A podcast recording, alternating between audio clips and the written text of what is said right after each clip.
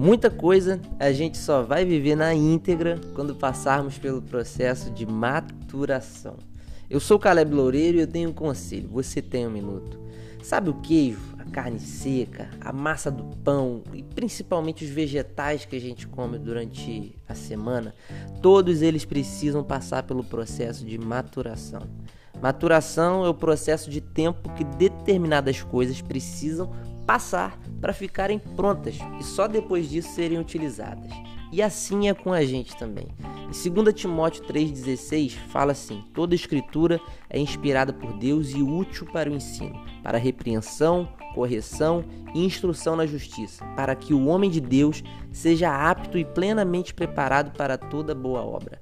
A gente é imaturo em muitas questões, por isso que Deus permite certas situações para nos preparar e nos amadurecer.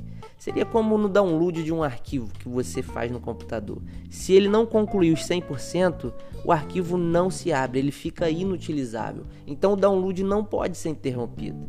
E esse é o conselho de hoje. Não interrompa os processos que Deus permite vir sobre você. É um processo de maturação que ele permitiu para você acessar o próximo nível. Se quisermos viver na íntegra o que Deus tem para nós, a gente precisa aguardar o download acontecer 100%.